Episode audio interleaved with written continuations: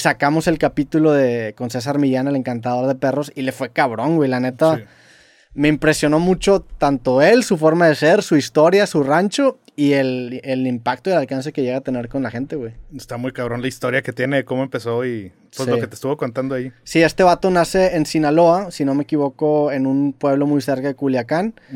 Y el güey desde muy pequeño eh, sentía una, pues una, un gusto por cuidar animales.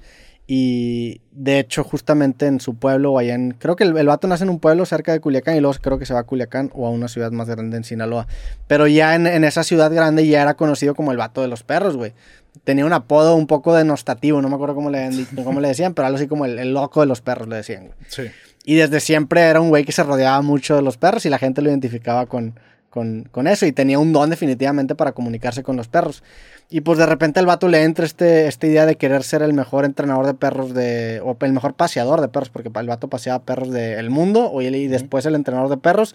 Él entiende que se tiene que ir a Estados Unidos para llevar a cabo ese sueño. El vato se va de mojado a Estados Unidos, cruza por Tijuana, vive en Chula Vista y en esa parte de, de California, que es más al sur, porque en el sur hay como una, hay como un, y también pasa aquí en la frontera de Texas, hay como una división en la milla 26 o el kilómetro no sé qué, en donde ponen patrulla y te checan el permiso. Entonces el güey se queda como un mes viviendo antes de pasar ese permiso y luego le dicen que un día no iba a haber patrullas, entonces que ahí se podía ir, se va, llega a Los Ángeles y en Los Ángeles empieza a construir su reputación pues casi casi que de boca en boca. Pero sí está bien cabrón como el vato se cruza, pierde comunicación completamente con su familia, llega literalmente de mojado a, California, duerme pues en donde podía dormir, comía lo que podía comer, platicaba que el vato iba a, una tienda de abarrotes ahí en Estados Unidos y compraba un, compraba un Big Gulp, que son estos vasos gigantes y un hot dog, y era su comida y y al chile te cuenta la historia y está muy cabrón, güey. Pues imagínate perder comunicación con tu familia, la preocupación que han de sentir por ti en casa, al no saber que, que si estás bien, dónde estás. Y aparte, pues todo lo que sucede en la frontera, pues son cosas muy turbias. Hay gente desaparecida y trata de personas. Claro. Está muy, muy cabrón la historia, güey. Y era otra época, no, había tanta comunicación.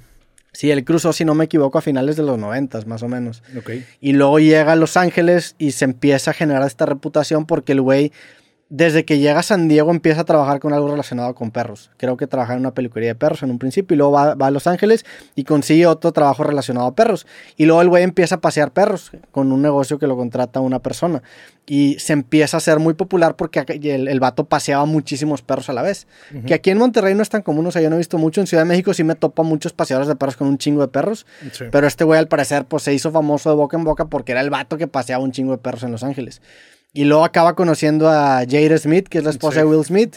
Y este Jada Smith como que ve potencial en él, le, ayuda o le paga las clases de inglés, el vato se empieza a desenvolver mejor, le presenta a Will Smith, Will Smith hace como una entrevista con un periódico de Los Ángeles y dice, no mames, este vato eh, es una, una, chingonada con mis perros porque sale en la portada con una foto con todos sus perros y de ahí eh, hace cuenta que este vato explota completamente porque las demás estrellas de Hollywood, al ver que Will Smith recomendaba un vato para perros, eh, lo empiezan a recomendar. Entonces le empieza a llegar actores como Vin Diesel y, de todo ese gremio y se empieza a ser conocido como el vato que cuidaba a los perros de las celebridades. Entonces en un principio cobraba mucho y después empezó a cobrar cada vez más, se sale del trabajo que, le habían dado eh, este güey que lo había contratado y empieza su propio negocio y se vuelve súper, súper exitoso.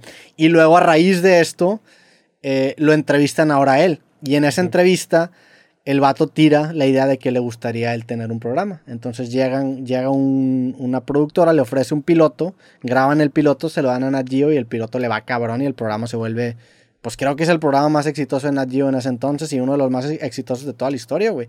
Y el vato se vuelve un fenómeno no solamente en Estados Unidos, sino a nivel mundial porque los perros pues son algo que independientemente de dónde vivas te vas a acabar relacionado. Todo el mundo tiene perros, todo el mundo trata con perros. Entonces, independientemente de dónde seas, todo el mundo tiene una relación con su perro y es es una figura que conmueve mucha raza. Y es una industria que está creciendo muy cabrón. Y más también por la relación que tienen las personas con los perros. O sea, es una relación incluso un poco enferma la que llega a tener la gente con los perros. O sea, el tratar a un perro como un ser humano, que es lo que se acaba dando hoy en día. Cuidado, cuidado. No, pues es lo que se acaba dando hoy en día, es lo que genera estas figuras. Y él, y él me lo decía en no sé si en el, en el podcast o en el tour, de que es una mamada que en Estados Unidos los perros tengan problemas psicológicos. Sí.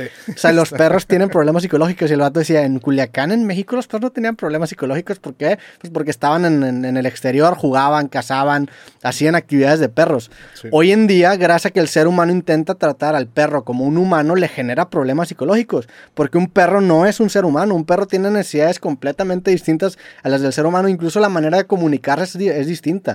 El Sí. ser humano se comunica especialmente por la boca, habla, gesticula y el perro es por la nariz. El ser humano le vale madre la nariz y al perro le vale madre lo que le digas.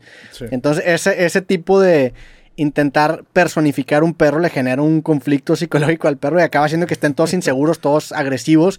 Y él lo que acaba haciendo es que intenta arreglar esos conflictos psicológicos. Y él dice, yo jamás me hubiera esperado que hubiera tenido un centro psicológico para perros. Esto es una mamada que salió de la sociedad estadounidense primermundista que acaba dándole problemas psicológicos a sus perros. Sí. Y eso ahora también ya pasa en otros países, especialmente en las clases altas. Pues Claro. aquí en México también, en San Pedro, hay gente que trata a sus perros como hijos. Seguramente Sí, varias perros están trastornados, güey. Entonces, por eso precisamente su mercado son celebridades. Fíjate, ayer me estaba aventando un episodio que grabó eh, con, con Jerry Seinfeld, que me Ok. platicó, creo que en el tour en el podcast que grabó con Seinfeld. Y pues ese es un perro con problemas psicológicos, güey. O sea, el perro con problemas psicológicos no le gustaba mucho Jerry porque Jerry también habla mucho y es como una persona muy vocal. Y eh, en general el güey desafina y habla como que así. Y el perro estaba todo estresado, no se acercaba. Y pues lo que él, él se dedica simplemente a tratar a los perros como perros y generar mediante una metodología que él, que él desarrolló que el perro regrese a ser un perro, un perro, vaya. Sí. Pero es una mamada que existe ese, y él, él lo dice, es una mamada que existe todo este negocio. Sí. Pero independientemente lo ha hecho muy bien, güey. Y, y por la verdad, yo desconocía hasta hace poco que el güey era de Culiacán, yo no sabía, o sea, yo sabía que tenían ascendencia mexicana o latina, pero no sabía que era no nacido en, en Sinaloa, perdón. Sí. Sí. No, y, y está impresionante cómo, eh, pues como dices, o sea, que crea negocio de esos, pero también tiene otras unidades de negocio de temas de entrenamiento. El tour que te hizo de que Sí. tiene como unas favelas ahí hechas, Sí.